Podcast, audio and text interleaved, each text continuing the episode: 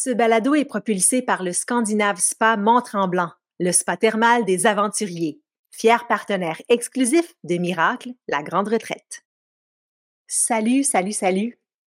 Bienvenue à ce nouvel épisode du balado Miracle que je suis contente de te retrouver comme à chaque semaine. C'est Madeleine donc qui est là et aujourd'hui, va parler d'hypnose. Je sais que vous savez que euh, nous pouvons utiliser l'hypnose dans plusieurs situations. Vous avez peut-être, comme moi, une ou deux ou trois amis qui euh, ont utilisé l'hypnose lors de leur accouchement pour justement diminuer les symptômes, les sensations physiques. Euh, peut-être que vous avez déjà expérimenté l'hypnose pour faire un changement dans votre vie. Bref, c'est un outil qui existe. Euh, et qui est franchement très, très intéressant. On a l'impression donc que grâce à l'hypnose, on peut aller plus profondément dans les couches de l'esprit, mais comment ça fonctionne vraiment? Et surtout comment on peut s'auto-hypnotiser. Hein? L'auto-hypnose, c'est un terme qu'on entend.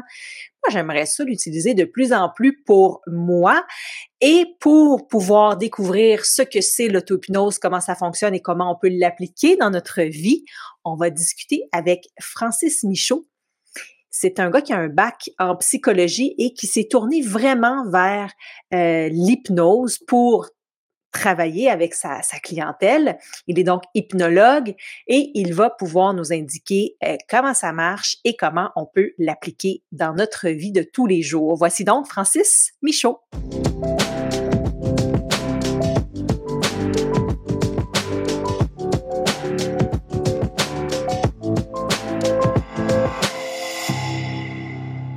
Salut Francis. Salut Madeleine. Dis-moi, euh, comment un gars qui fait son bac en psychologie décide de s'intéresser à, l'hypnose et devenir hypnologue? comment s'est passé ton, parcours? Euh, ben, ben, en fait, l'intérêt pour l'hypnose, puis l'auto-hypnose, euh, puis la PNL aussi, parce que je fais, je suis aussi coach en PNL, euh, je l'avais déjà au niveau, euh, quand j'étais en psychologie, il y a déjà euh, plus d'une dizaine d'années, une quinzaine d'années même plus. mais j'avais pas trouvé à ce moment-là des formations que je trouvais qui étaient assez solides au niveau scientifique, puis au niveau, au niveau de très pratique. j'avais trouvé un cours qu'il y avait sur l'hypnose qui se donnait à l'Université Laval, mais une fois ou trois ans, puis qui se donnait pas à ce moment-là. J'avais comme un peu abandonné le projet. Je suis allé faire d'autres choses. Je suis devenu massothérapeute, j'ai fait de la gestion de projet aussi. Et puis, à un moment donné, je suis retombé là-dessus. Peut-être par, il y a d'autres personnes qui écoutent, euh, qui connaissent peut-être Tony Robbins, ou il y a d'autres personnes aussi euh, au Québec, des coachs, des motivateurs que, que je, trouvais très inspirants. Puis il y a une partie de moi qui avait le goût de faire quelque chose de similaire. Puis je suis allé voir qu'est-ce qu'ils ont suivi comme formation, eux.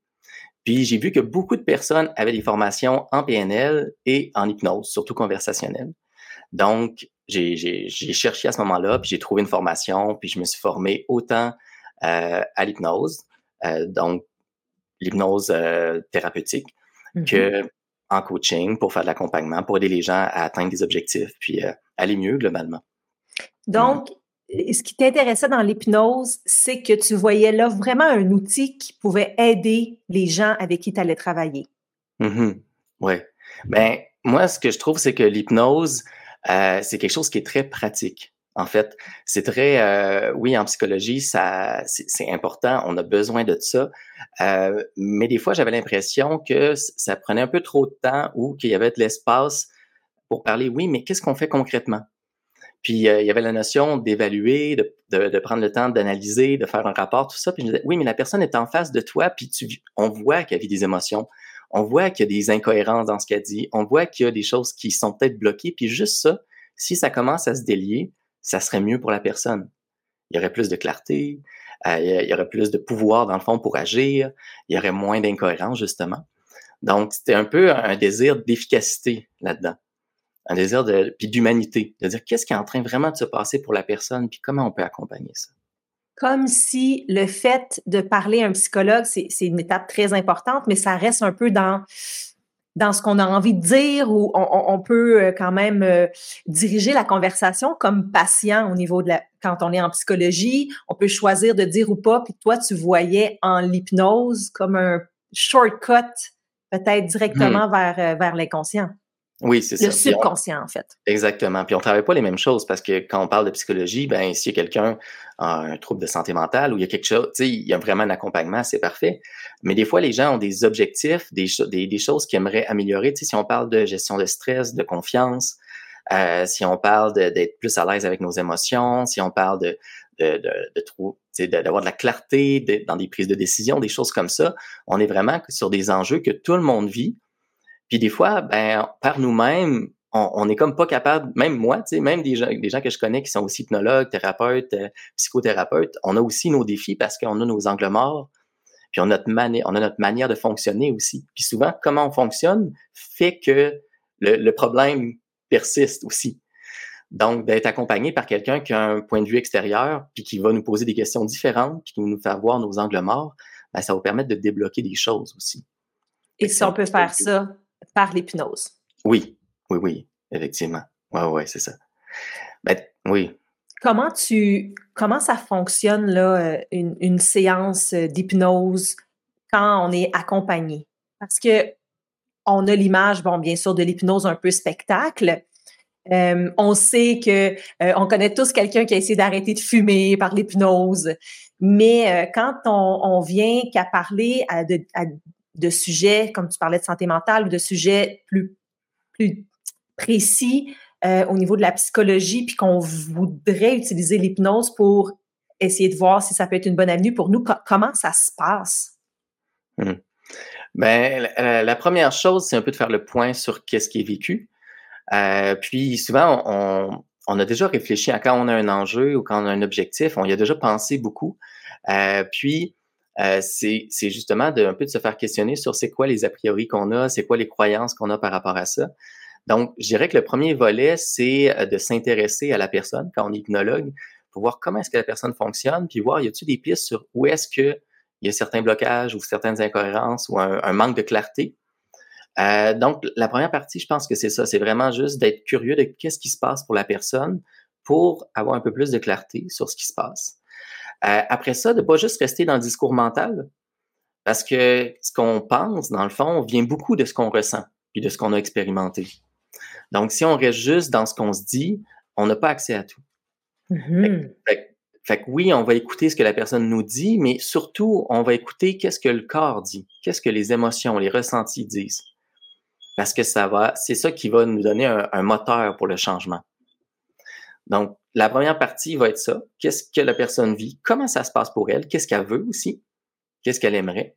Donc, d'avoir plus de clarté par rapport à ça. On, sait souvent ce qu'on veut plus, mais on n'a pas toujours une vision claire de ce qu'on veut. Mm-hmm. Puis une vision, mais aussi même notre corps, c'est pas toujours comment le mettre en place. Ça va ressentir à quoi comme sensation, ça va être quoi qui va être présent, qu'est-ce que ça va changer dans mon contexte aussi autour de moi s'il y a ce changement-là qui se met en place? Donc, il y a vraiment cette, cette partie-là euh, de, de, venir qu'est-ce que je veux? Puis après ça, on, va pouvoir aller accompagner la personne à, à venir explorer l'état hypnotique aussi. C'est quelque Donc, chose. Tu guides par des mots, par des suggestions, vraiment pour qu'on puisse, comme, comme patient, descendre dans les couches euh, plus subconscientes. Là. Oui, oui, oui. Tu sais, un exemple que je donne, c'est, mettons qu'on est en train de parler avec quelqu'un, puis des fois, les gens nous posent une question, genre, euh, tu sais, qu'est-ce que tu as besoin? Là, on va dire, je sais pas. Puis finalement, on continue à parler, puis à un moment donné, on réfléchit, puis il y a quelque chose qui monte, puis ah, on a une espèce de, prise de conscience de dans le fond, c'est ça. Mais cette réponse-là, elle vient d'où, en fait? On l'avait déjà à l'intérieur de nous, mais c'est plus que souvent, on a déjà les réponses, mais c'est juste qu'on n'y a pas accès. On n'est pas dans l'état d'esprit ou dans l'état relationnel avec la personne avec qui on est pour que notre cerveau nous donne accès. Donc, dans la clarté, dans le fait de créer le lien avec la personne, qu'elle sente c'est quoi, qu'on est là pour l'accompagner, ben, ça va permettre que la personne va avoir de plus en plus accès aussi à ses propres réponses dans le hmm. processus. Ouais. Tu as parlé de PNL aussi. Ça, c'est quelque chose dont on entend euh, parler euh, de plus en plus. C'est, est-ce que c'est programmation neurolinguistique? Oui, exactement. OK. Parle-nous de ça. Qu'est-ce que c'est la PNL? OK. Donc, la, la PNL, c'est une approche d'accompagnement euh, dans le fond, ça, ça, vient à la base d'un linguiste puis d'un psychologue euh, qui sont mis ensemble parce qu'ils se sont rendus compte que comment on parle, les mots qu'on utilise euh, et comment on représente la réalité dans notre tête ont un impact sur qu'est-ce qu'on va ressentir, qu'est-ce qu'on va faire. Donc, ils sont, euh, ils sont partis de ça. Ils sont partis de, du langage et de nos représentations à l'intérieur de nous. Puis, ils sont allés aussi faire de la modélisation, qu'on appelle, donc d'aller voir qu'est-ce que les gens font, comment ils le font pour avoir du succès ou avoir de la réussite?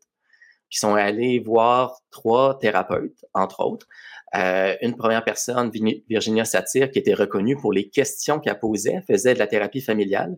Puis quand elle posait certaines questions, les gens, ils débloquaient, ils comprenaient mieux les choses, ils évoluaient. Euh, puis ils sont allés voir aussi euh, Fritz Perl, qui était beaucoup dans le cadre comme si. Donc, il demandait quand les personnes avaient un problème, il dit si tu n'as plus ton problème, là, aussi ça serait comment ça va se passer pour toi? que la personne la sorte de l'état un peu de se focaliser sur son problème, puis d'aller commencer à imaginer qu'est-ce qui pourrait aller mieux. Et ils sont allés voir après ça euh, Milton Erickson. Milton Erickson, qui était reconnu pour, qui était euh, euh, psychiatre, mais qui faisait de l'hypnose, et qu'il était reconnu parce qu'il parlait aux gens, puis les gens tombaient dans un drôle d'état, et puis les gens changeaient, et, sans vraiment que les gens comprennent pourquoi. Donc, ils sont allés voir qu'est-ce qu'il fait, comment il fait. Et donc, on, on connaît plus l'hypnose conversationnelle ou ericksonien grâce à la PNL qui l'a fait, qui, euh, qui allait l'évaluer, qui allait euh, apprendre qu'est-ce qui est là, puis qui l'a vulgarisé. Euh, mais ça fait une bonne partie de la PNL aussi. Il y a de l'hypnose dedans. il y a cet outil-là de dire, est-ce qu'on parle juste à la partie mentale ou on parle à la partie plus inconsciente, elle est pas au part inconscient de la personne? Donc, comment peux peut-être que j'ajouterais aussi, euh, la PNL est faite aussi pour être très pratico-pratique. Donc, euh, c'est comment euh, on va avec ce que la personne me dit, où est-ce que semble être l'enjeu, on va les mettre en place des techniques pour que la personne fasse des changements. donc, il y a vraiment une notion de pratico-pratique. Voici ce que tu es en train de me dire. OK, on va faire un changement au niveau d'une croyance, au niveau de l'identité, au niveau du sens de la vie, au niveau de, d'un comportement. Donc, on va les cibler, puis on va aller dans, avec des techniques pour que ça soit très pratico-pratique. Hmm. Donc, ça serait la grande différence avec euh, euh, la psychologie plus traditionnelle. L'idée de peut-être moins chercher d'où ça vient et plus qu'est-ce qu'on fait avec ça. Oui, ouais, c'est ça. Puis il y, a quelque chose de plus ciblé aussi. Euh, oui, on va prendre la personne dans son entièreté, mais on va dire, OK, qu'est-ce que tu veux précisément? Puis on va le préciser, puis on va travailler là-dessus si on est plus en psychothérapie, il y a peut-être cette notion-là plus d'ensemble, où est-ce que ça va être important de prendre le temps, ça va être important d'aller travailler sur plusieurs angles, tandis qu'en PNL puis en hypnose, on va dire, OK, c'est quoi l'émotion? C'est quoi, c'est qu'est-ce qui semble être la clé qui pourrait débloquer quelque chose? Pour que la personne, elle, elle, commence, elle recommence à se réadapter, puis qu'elle-même, elle fasse des changements, mais qu'on vient comme juste mettre la clé qui va débloquer quelque chose pour que la personne continue à avancer c'est quoi les avec quel enjeu les patients viennent le plus te voir? Autrement dit, la PNL ou euh, l'hypnose, ça, peut régler quoi? Mmh ben, je dirais qu'il y a beaucoup de, je vais les appeler comme ça. Euh, je vais juste, avant de dire, je suis pas médecin, je suis pas psychologue, donc quand j'utilise des termes, c'est pas dans le côté médical ou psychologique, c'est vraiment plus pratico-pratique. Mais il y, a, beaucoup de, on pourrait appeler des symptômes euh, qui est par exemple ressentir du stress, ressentir des sentiments anxieux, euh, mm-hmm. avoir un, sentir qu'on a comme un manque de contrôle sur certaines émotions, une perte de contrôle, euh, aussi par rapport au sommeil.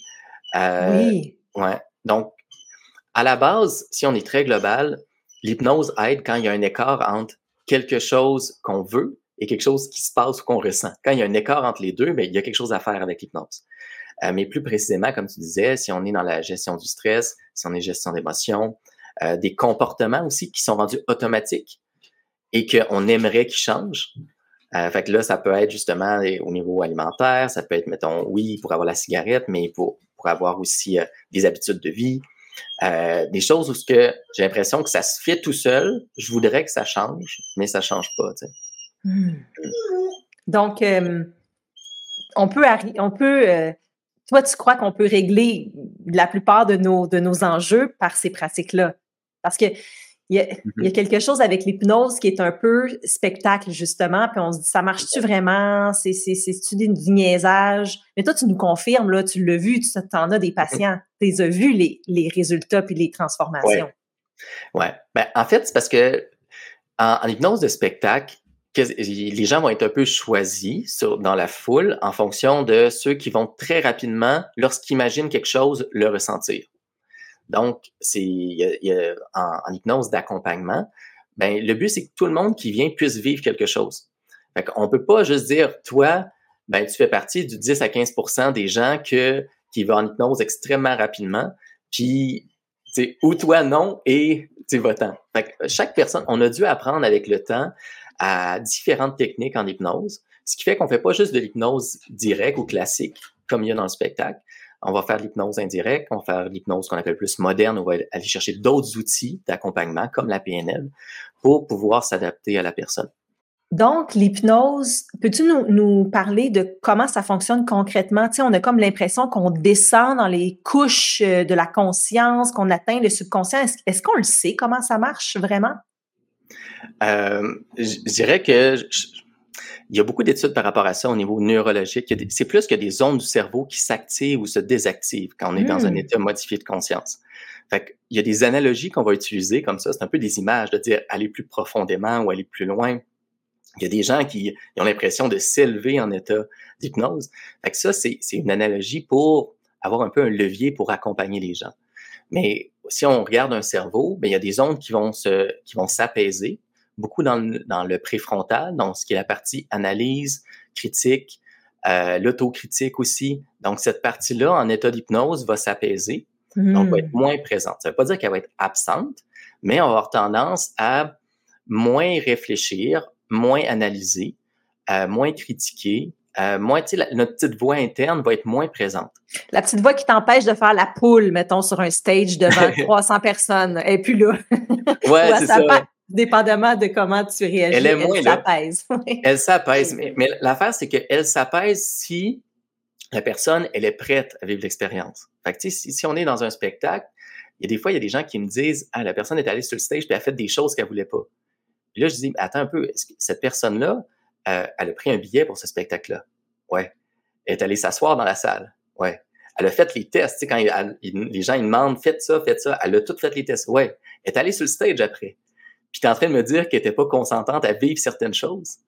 Fait que oui, dans les détails, il y a peut-être des choses qu'elle a été surpris de faire, mais était comme, globalement, était d'accord pour vivre cette expérience-là quand on est en accompagnement, quand on est dans un bureau, ben c'est la même affaire. Le contexte va, tracer un peu ce qui va être possible. Si dans un contexte d'accompagnement, la personne commence à vouloir faire du spectacle avec vous, vous allez juste faire ben non. Ça va être comme évident à l'intérieur qu'il y a quelque chose qui est dissonant, que ça convient pas. Tandis que si ce qui est proposé fit avec ce que vous voulez, ben vous allez avoir tendance à vous laisser aller de plus en plus graduellement. Puis à un moment donné, vous allez avoir accès à des choses que dans votre état mental habituel, vous n'avez pas accès. Mais c'est le fait qu'on accepte le contexte puis qu'on on accepte de suivre les étapes qui fait que c'est possible. Comme ça. Moi, je suis une, euh, une personne, euh, je ne sais pas si je, le dis bien, mais parce que je suis dure à hypnotiser. On le dire. euh, autant dans les petits exercices de colle les doigts se collent, euh, des trucs comme ça, que vraiment dans de la thérapie. Là, j'en ai fait, euh, j'ai, quand, quand j'ai fait une thérapie là, de plusieurs années en psychologie, la psychologue avec laquelle j'étudiais euh, travaillait beaucoup avec l'hypnose. Puis j'avais toujours vraiment l'impression de pas être hypnotisée. Là. Puis là, je lui disais, Louis, je suis pas hypnotisée, là. Je, pourrais me lever, m'en aller, tu sais. Bref, qu'est-ce qui fait qu'une personne, semble plus facile ou plus difficile? J'étais-tu barré? J'étais-tu bloqué? ouais, ben en fait, euh, oui, c'est sûr qu'il y a plein de manières de faire différentes. Il y a plein de techniques. Fait y a des choses qui peuvent plus parler. Fait que si on va avec plus des tests de suggestibilité, comme tu étais en train de parler, des doigts qui se collent ou des mains qui se rapprochent ou quelque chose qui est un peu comme un jeu, où est-ce qu'on va proposer quelque chose avec le langage puis avec l'expérience, puis la personne va pouvoir voir que quelque chose se passe tout seul. Fait que ça, c'est une des, approches qu'on peut faire pour que la personne vive une expérience. Euh, une autre approche, ça va être de, rentrer en contact, par exemple, avec ses émotions. Puis que si on est absorbé dans l'expérience, à un moment donné, on oublie un peu l'extérieur, puis on rentre dans une certaine transe. Euh, une autre approche, ça pourrait être un peu de dissocier, donc une partie, on parle avec une partie de toi. Puis là, cette, cette partie-là pourrait communiquer par un mouvement. Puis là, ça vient, tu sais, c'est de se dire j'étais en hypnose ou j'étais pas en hypnose. À la base, moi, si je serais avec toi, je te demanderais qu'est-ce qui ferait que tu te sens en hypnose? je m'intéresserai à toi. Puis là, c'est, on pourrait être, ben, j'ai l'impression que mon discours interne était encore là ou que j'étais encore observateur. Mm-hmm. OK, ben, est-ce qu'on veut travailler sur t'aider à ne plus avoir besoin d'être observateur? Fait moi, mon but, c'est vraiment d'accompagner la personne dans son expérience. Qu'est-ce que tu es en train de vivre? Je te propose quelque chose, mais si la personne dit Ah, j'aime pas comment tu me parles, ben, parfait, je veux parler autrement, on va faire autre chose pour s'adapter. Fait que c'est pas tant que quelqu'un est hypnotisable ou non, mais ça se peut qu'il y ait des chemins qui soient proposés qui conviennent pas à tout le monde ou qui ne conviennent pas à toi précisément. Fait que c'est important d'être accompagné avec quelqu'un qui va avoir cette écoute-là quand même. C'est-à-dire, tu sais, parce qu'il y a encore des gens qui ont la, notion plus classique avant de dire, tu plus autoritaire. Donc, je te dis quoi faire, tu le fais. Puis si tu le fais pas, ben c'est ta faute. mais non, tu sais, on n'est plus là maintenant. On est, on est tous des êtres humains différents, mais on, a des choses qui sont importantes pour nous qu'on veut vivre. Mais comment est-ce que quelqu'un peut nous accompagner à défaire certains blocages ou être dans l'état d'esprit qui convient mieux pour ce qu'on veut vivre? Hmm. Hmm. Donc, je comprends qu'on peut prendre la personne où elle est puis adapter les techniques euh, selon ce qu'elle ce, qu'elle vit, ce qu'elle ressent. Euh, tu vas venir nous voir à Miracle, la grande retraite. OK? C'est mm-hmm. euh, du 31 mai au 2 juin prochain à Tremblant. Tu vas être là. Francis, je t'ai invité pour que tu nous enseignes, que tu nous guides à travers des techniques d'auto-hypnose, donc s'hypnotiser soi-même. Moi, j'ai des amis qui l'ont utilisé. Surtout, c'est souvent pour des accouchements euh, que j'ai entendu dire que les gens euh, utilisaient mmh. l'auto-hypnose. Puis, moi, j'ai des amis à, qui ça a vraiment bien euh, servi, là, ça a vraiment fonctionné durant leur accouchement, qu'elles se sont retrouvées dans des états de, de bien-être malgré la douleur, puis que ça a vraiment aidé à passer à travers cette épreuve-là, là, qui est l'accouchement. Comment ça marche, l'auto-hypnose? Mmh Ouais. Euh, ben, je pourrais dire peut-être juste avant de, parler de l'auto-hypnose en tant que telle, je pense qu'un des éléments qui est le plus puissant dans l'hypnose ou qui est intéressant de, de, de prendre en considération, c'est que en hypnose, on se dit que l'état dans lequel on est va avoir un impact sur sur quoi on a accès ou non, puis même sur ce qu'on perçoit ou non. Fait en hypnose ou en auto-hypnose, la première étape, ça va être de, de, de modifier notre état. Donc, l'état, c'est très global, mais c'est sur comment on focalise notre attention, euh, comment sur qu'est-ce qu'on perçoit ou ne perçoit pas. Donc, les, premières étapes de l'hypnose ou de l'auto-hypnose, ça va être justement de venir rendre les perceptions, les sensations plus flexibles pour qu'on puisse avoir un impact. Donc, ce qui va faire, comme tu racontes pour tes amis, qu'à un moment donné, on pourrait, quelque chose qui serait inconfortable, ben, il va être plus distant ou, on va se sentir mieux dans la situation parce que nous, on n'est pas dans un état pareil qu'habituellement. Que ça, ça s'apprend. Ça, on peut apprendre à dire, avant de faire quelque chose, avant de me poser une question, avant de vouloir faire un changement, est comment je peux me mettre dans un état où c'est plus facile de changer, où c'est plus facile d'être focalisé sur ce que je veux faire? Donc, ça s'apprend avec des techniques, des étapes. Donc, il va y avoir, par exemple, une première étape, ça pourrait être comment je vais focaliser mon attention. Après ça, comment est-ce que je vais laisser mon corps faire certaines choses? Donc, une espèce de détachement qui pourrait se faire aussi. Euh, comment je vais activer mon imaginaire pour ce que j'imagine pourrait me faire ressentir des choses? Euh, comment mes perceptions peuvent changer? Fait que tout ça, ça s'apprend. Et, dans, ce processus-là, ben, à un moment donné, on se rend compte qu'on est dans un état où est-ce que on est un peu détaché, euh, où est-ce qu'une partie de nous peut faire le chemin, puis ce qu'on imagine a plus d'impact sur notre corps et notre esprit. Donc, il y a un processus, puis une fois qu'on apprend le processus, ben, on peut le faire par soi-même. Wow! Mais c'est intéressant de pouvoir le faire par soi-même parce qu'il faut qu'il y ait une partie du cerveau qui nous guide dans les étapes, puis mm-hmm. une autre partie qui vit les étapes pour arriver dans un, disons, un état qui, qui, est différent de l'état euh, de base. Oui. Ouais, ben, l'auto-hypnose, c'est tout un monde. Hein. Dans le fond, on peut, on, on, peut apprendre ça pendant des années, sûrement. Puis c'est, mm. c'est, c'est une compétence aussi. C'est pas juste une connaissance, c'est une compétence. C'est comme si, par exemple, je te parle de l'escalade, mais c'est pas juste de, d'apprendre une technique d'escalade qui va faire que tu vas être bon à monter un, une falaise. Tu as besoin de le pratiquer, tu as besoin de l'intégrer, de voir qu'est-ce qui te convient à toi en fonction de qui tu es. Donc, il y a des choses comme ça qui est dans l'apprentissage. Donc, c'est un peu, euh, c'est un peu une discipline de vie aussi. Fait que l'auto-hypnose, on peut l'utiliser quand on en a besoin, mais on peut aussi dire, ben, je vais le faire un peu à chaque jour, à chaque semaine, un peu comme une hygiène de vie, une hygiène mentale. Il faut s'entraîner aussi pour devenir bon ou accepter, oui, ou accepter qu'on n'est pas parfait au début.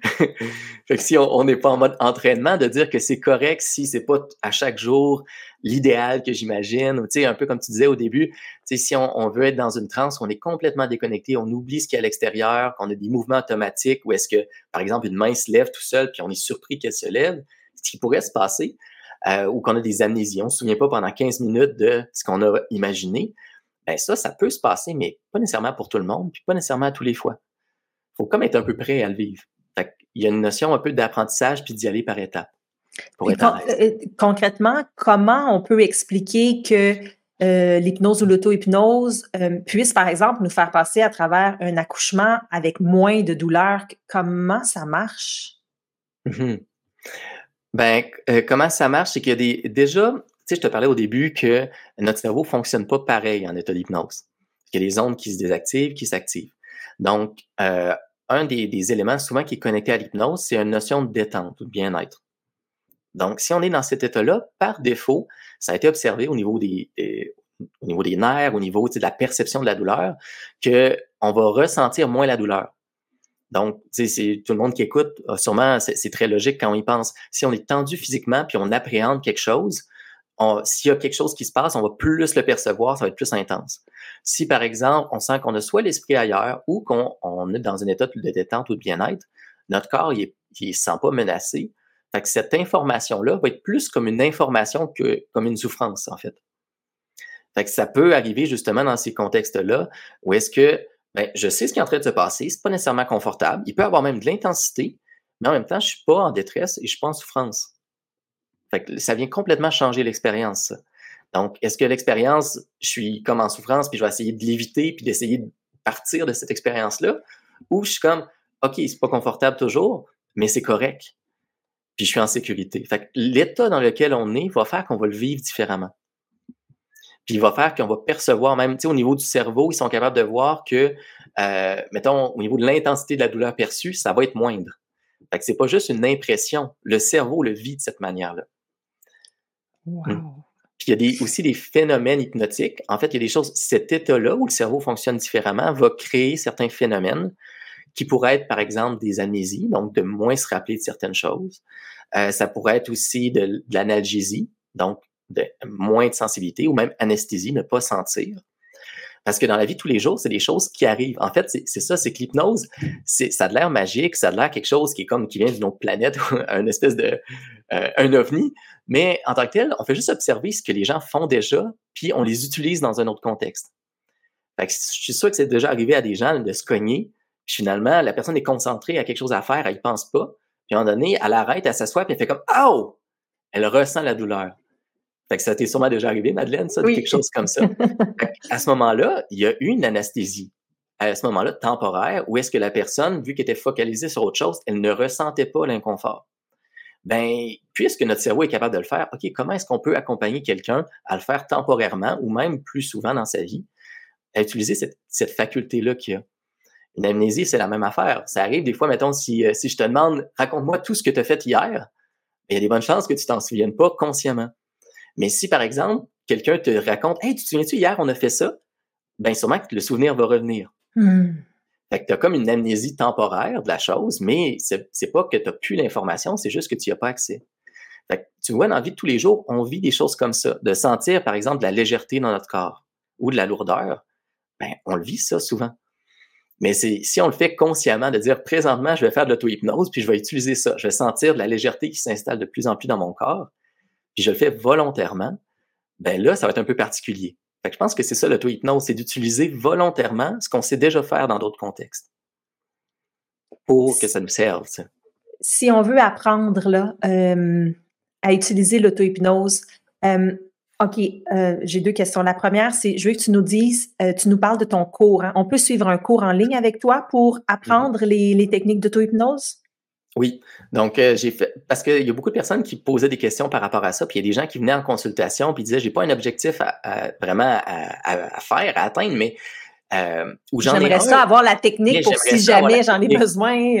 j'ai entendu parler de ça. Fait que des fois, je prenais des temps, une ou quelques rencontres avec les gens pour, pour leur expliquer euh, ben pour leur expliquer c'est quoi le mécanisme, c'est quoi les étapes, comment on fait, parce qu'on se parle pas de la même manière si on parle à notre partie inconsciente que consciemment. Donc, d'avoir comme un peu le bon langage pour que notre corps comprenne, euh, puis de pratiquer, puis de l'amplifier tout ça pour que ça devienne qu'on puisse l'utiliser. Je faisais ça. Je donne aussi des formations d'hypnose où est-ce qu'une partie auto-hypnose est là. Donc, dans des cours de, trois, par exemple, l'initiation à l'hypnose et à l'auto-hypnose, c'est trois jours, ben, on le voyait aussi. Je disais, comment est-ce qu'on peut avoir juste ce volet-là? Donc, euh, avec Coaching Québec, qui est une école avec qui je donne des formations, ben, on a monté une formation en ligne où je suis allé voir, OK, c'est quoi toutes les étapes, c'est quoi les exercices qui pourraient être intéressants, comment je peux expliquer ce qui se passe dans le cerveau, euh, aller pratiquer différents phénomènes aussi pour qu'on soit outillé pour dire, après ça, je suis prêt à aller explorer ça. Euh, puis j'ai plein d'outils, j'ai plein de compréhension, puis j'ai plein aussi de, on pourrait dire, je peux me laisser aller dans l'expérience parce que je suis rassuré, parce que je comprends mieux ce qui se passe, euh, pour pouvoir vivre cette expérience-là, pour qu'après ça, par moi-même, je puisse continuer. Fait que s'il y a des gens qui sont intéressés, oui, vous pouvez aller euh, sur mon site hypnologue.ca, il y a un lien auto-hypnose. puis c'est un six heures à peu près d'enregistrement en différents modules pour qu'on puisse intégrer ça apprendre, de pratiquer. Je fais aussi un peu d'hypnose guidée pour des fois débloquer des choses pour que ça devienne plus facile. Euh, donc, un peu de tout ça, de l'expérience puis des connaissances pour l'apprendre. Mais, euh, ça se fait aussi comme dans, un petit atelier aussi, comme il va y avoir à la retraite.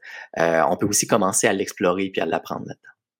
Qu'est-ce qu'on peut, en terminant, réussir à régler avec de l'auto-hypnose? Donc, pas quelqu'un qui nous guide, mais par, soi, par nous-mêmes. Comme par exemple, euh, on parlait d'anxiété qui peut être euh, abordée là, avec, euh, par l'hypnothérapie, par l'hypnose. Mais est-ce que nous-mêmes, c'est, on pourrait régler un, enjeu d'anxiété? Bref, qu'est-ce qu'on peut régler avec l'auto-hypnose comme, comme enjeu?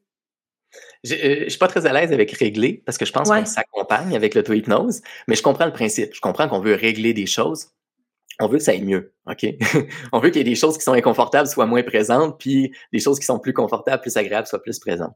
Euh, puis justement, c'est dans cette direction qu'on va aller. S'il y a quelque chose qu'on voudrait qu'il soit plus présent, bien, en auto-hypnose, on va pouvoir le ressentir, le vivre pour que notre cerveau soit plus habitué, puis qu'il le mette plus en place. On va pouvoir se guider aussi. Donc, en auto-hypnose, on va beaucoup utiliser de symbolique. Donc, si par exemple quelqu'un euh, il se sent stressé, puis ben, la première chose, ça va être euh, ben, qu'est-ce que je voudrais ressentir ou ça ressemblerait à quoi si je suis mieux? Fait que là, quelqu'un pourrait dire de la détente ou de la paix, de la sérénité. OK, c'est comme quoi ça? Donc, on va venir activer l'imaginaire pour activer les sens, pour que ce soit pas juste mmh. avec les mots. Parce que les, si on fait juste avec des mots, on parle pas à tout le cerveau. Donc, on a besoin de parler au visuel, au ressenti, aux émotions. Donc, par exemple, cette détente-là, c'est comme quoi? Donc, si la personne, elle imagine un, euh, une sensation de, relâchement dans les épaules, ou peut-être qu'elle imagine un lac calme, ou peut-être que c'est un arbre, ou, il va y avoir quelque chose de plus symbolique, puis on va travailler avec ça pour guider le corps. Pour le vivre, pour le vivre, parce que c'est vrai que juste se dire, ben là, calme-toi, voyons donc, c'est pas si grave que ça, comment ça que t'es ça, les mots, les mots dans la tête ne fonctionnent pas. Donc, de le, de le ressentir dans le corps, de descendre, comme on dit, de descendre plus dans le corps. Ou... Oui, puis ce qui est beau en hypnose puis en auto-hypnose, je pense, c'est comme tu dis, là, puis je ferai pas long, mais euh, quand tu dis, mettons, calme-toi ou contrôle-toi, ou... c'est comme si on est en lutte contre quelque chose. Puis quand on comprend mieux comment notre cerveau fonctionne, puis on sait qu'il y a des choses qui sont normales, c'est normal de réagir de telle manière, ben on va pouvoir s'accompagner autrement. Fait que là, plutôt qu'être dans une espèce de lutte ou de contrôle ou se gérer, on va être capable de dire, OK, comment est-ce que je peux être dans un état qui convient mieux? comment je peux commencer à le vivre? Comment je peux l'imaginer? Comment je peux utiliser aussi euh, l'aspect un petit peu magique dans, l'hypnose ou l'auto-hypnose qui est de imaginer, avoir un objectif, puis ressentir, change des choses, même à des niveaux qu'on n'a pas pensé. Fait que des fois, on va réagir spontanément d'une manière qui convient mieux. Puis on n'a pas eu besoin d'apprendre à réagir autrement. C'est comme si ça débloquait des choses à l'intérieur. Mais ça part par l'imaginaire, le ressenti et le vivre, comme tu dis, et, s'accompagner avec bienveillance là-dedans aussi. Hmm. Merci infiniment pour toutes ces belles infos. Hypnologue.ca, hein, tu as dit pour euh, aller avoir accès à ton cours en ligne? Oui, exactement. Euh, exactement. Puis, euh, si vous avez des, s'il y a des gens qui ont des questions, je reste disponible. Euh, c'est quelque chose qui me passionne. Donc, comment je peux le contribuer, ça va être parfait. C'est bon. Alors, merci, à toi. Merci beaucoup. Puis, ben, on, te, on vient de voir, c'est sûr, le vendredi 31 mai 2024 à Tremblant au Fermont pour ton atelier d'auto-hypnose. Moi, je vais être là, c'est certain. Je veux absolument goûter à ça. Merci encore, Francis, pour ton temps. Ça fait plaisir. Merci. Au revoir. Merci à tous d'avoir été là pour cet épisode du Balado Miracle. C'est tellement bon de vous savoir là semaine après semaine. J'espère que ça a allumé des petites lumières, cette discussion-là avec Francis. Parce que oui, c'est un outil qu'on peut ajouter à notre besace pour marcher le chemin et continuer à, toucher plus de joie, moins de stress. Euh, je vous embrasse. Je vous dis à la semaine prochaine. Ciao. T'as aimé cet épisode du balado? Eh bien, joins-toi à moi, joins-toi à nous lors de l'événement bien-être numéro un au Québec, Miracle, la grande retraite. Ça se passe du 31 mai au 2 juin prochain et tu vas pouvoir rencontrer les invités experts les plus intéressants du moment qui vont aborder tous les sujets que tu aimes yoga et méditation, auto-hypnose, alimentation et santé mentale, tantra, hormones au féminin, psychologie, reiki, breathwork, ayurveda, relations de couple et tellement plus. Pour tout savoir, c'est le retraite Je t'attends.